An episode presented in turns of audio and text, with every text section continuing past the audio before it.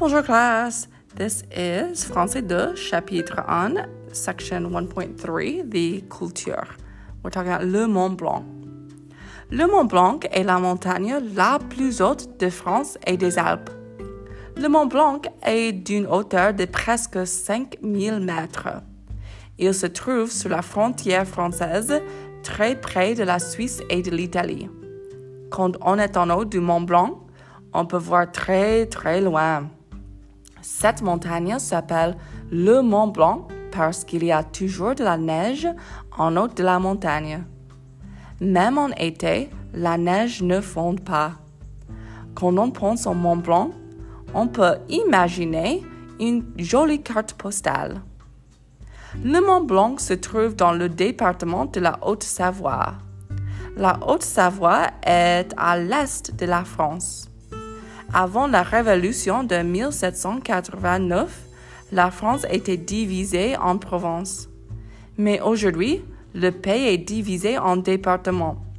Il y en a 95. Un département est plus qu'une province. Dans les montagnes de la Haute-Savoie, les maisons s'appellent chalets. On voit beaucoup de vaches et on peut y manger une spécialité de la région, la fondue. En hiver, les, les, écoles françaises sont fermées pendant une semaine. Ce sont les vacances d'hiver et les élèves vont souvent faire du ski dans les Alpes ou dans les Pyrénées. Les parents ne permettent pas à leurs enfants de skier trop vite. Si on tombe en, en montagne, on risque de se casser la jambe et de se blesser. C'est difficile de skier avec un plâtre. Okay, going over this really quickly. Uh, Le Mont Blanc, that's the name of the mountain uh, we call, Mount, I think Mount Blanc. I don't know. I don't know if we call that in English as well. Je ne sais pas. Um, c'est la plus haute. La plus haute, that's another superlative, uh, meaning the, the highest. Uh, de France et des Alpes. You know les Alpes, um, you've heard of the Alps. It's in the region, southeast region of France. And of course, it's going to be the southwest region of Italy. Uh, so, anyways, that's kind of where it's located.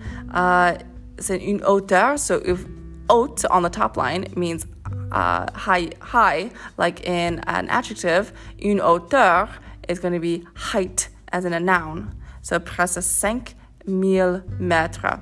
In French, of course, they use the metric system, meters, uh, but instead of the commas, they're going to use the period uh, to denote thousand and uh, kind of vice versa. So where we put a period for like uh, $29.15, uh, they would put 29 comma 15. So that's kind of different. Um, la frontière, frontière means border, of course, a frontier. Uh, près de Suisse, which is of course Switzerland, et Italie, cognate Italy. Uh, on peut voir très loin. Loin is the opposite of près, so far. Uh, Mont Blanc has the name Mont Blanc parce qu'il y a toujours la neige en haut de la montagne. Et en été, la neige ne fond pas. Fond means, um, what we'll talk about, nah, fond means melt, so uh, it never melts. Um, excuse me. Quand on pense à Mont Blanc, on peut imaginer une jolie carte postale. A carte postale is a postcard, so you can kind of imagine a pretty postcard when you imagine uh, Mont Blanc. It is found, the trouve means it's located, is found, dans le département de la Haute-Savoie. So France is divided into départements. Kind of like the US is divided into states first, and then it's got counties uh, after that, and of course the cities are in the counties. That's the similar how France is divided. So you've got these departments. Think of them kind of as like um, the counties. So the county-ish of where Mont Blanc is located is called Haute Savoie. Um, they used to be named because of their geographic location, but I think some of them don't have that anymore. Anyway, um, à l'est, so you can see on that second line, uh, la Haute-Savoie est à l'est de la France. A is, of course, the verb is, and est is the direction of east. So, excuse me. East uh, of France. So you say the S in the direction of east, but of course you don't say the S when you're pronouncing the verb. Avant, before la Révolution, la France était divisée en provinces. So it used to be just divided into provinces. Now, of course, it's divided into departments.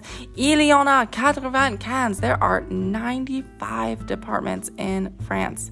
Um, departments, uh, c'est plus c'est plus qu'une province, so it's more than a province. Um, les maisons on Haute-Savoie s'appellent les chalets. So you've got these little houses in this area. And just another nickname for these houses is just, they're called chalets. So sometimes you have people call their houses like villas or whatever. Um, these are called chalets. Il y a beaucoup de vaches. Une vache is a cow. Et um, la spécialité de la région is la fondue. Many of you have probably heard of fondue. You've eaten maybe fondue. There's the melting pot in St. Louis. Um, I'm sure other restaurants have fondue.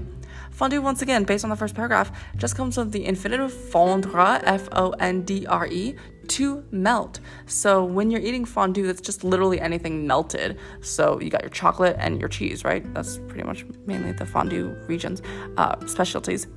Okay, et en hiver, les écoles françaises sont fermées pendant une semaine. They're closed for a week, which is kind of nice. That's aside from their Christmas break.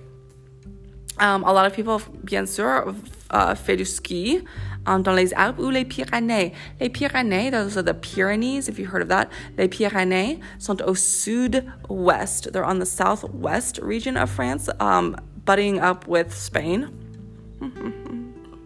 et um, on risque de se casser, de, of course, break la jambe ou se blesser si on skie trop vite. So that's kind of interesting. trying to think of something else. Um, no, I think that's it. Okay.